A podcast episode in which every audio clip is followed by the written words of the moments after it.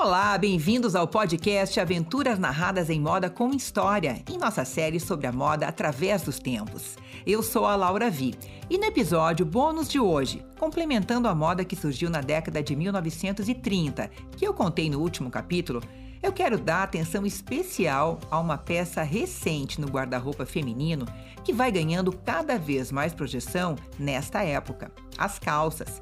Afinal, até então, não era comum que as mulheres usassem uma vestimenta com clara inspiração masculina.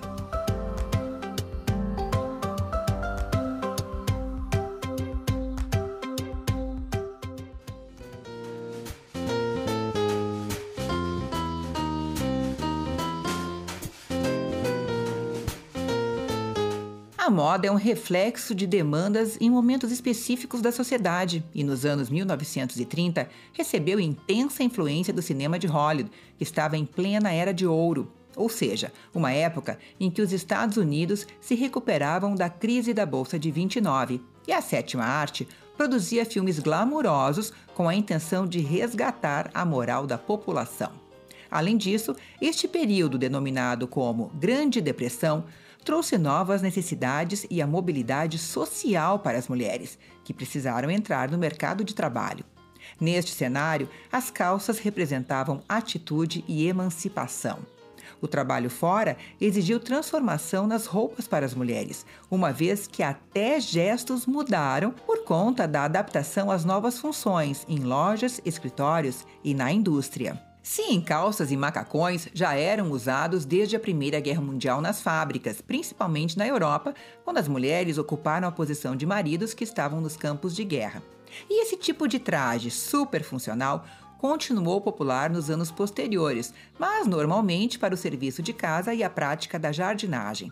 Nos anos 20, aparecem as pantalonas para a praia, mas é realmente na década de 30 que as calças se disseminam. Ao proporcionarem autonomia e identidade para as modernas e autossuficientes, era um item controverso. Proposta que, claro, dando o que falar, interessava para a indústria cinematográfica. Os filmes mostravam para o mundo figuras fortes e independentes que buscavam autonomia profissional e tinham vida social, incluindo a prática de esportes e atividades de lazer. E o cinema contribuiu e muito para divulgar a ideia de que as calças eram não só práticas, mas também um item de vanguarda no vestuário das mulheres ligadas ao espírito do seu tempo. Naquela época, Hollywood era fascinada com a ambiguidade de gênero e provocava agitação nas assíduas espectadoras das salas de projeção ao mostrar a enigmática Marlene Dietrich usando ternos em grandes lançamentos.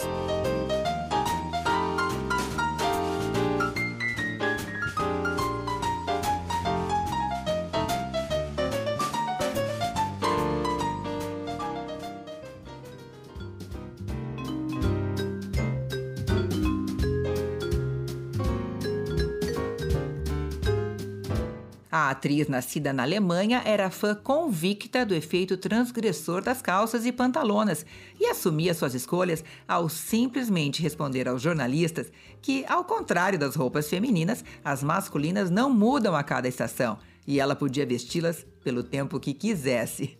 Mais eficaz impossível. Já a sueca Greta Garbo comprava suas calças em lojas de artigos militares para, no cotidiano, se disfarçar do grande público em suas atividades corriqueiras, usando sapatos baixos e escondendo os cabelos dentro de boinas.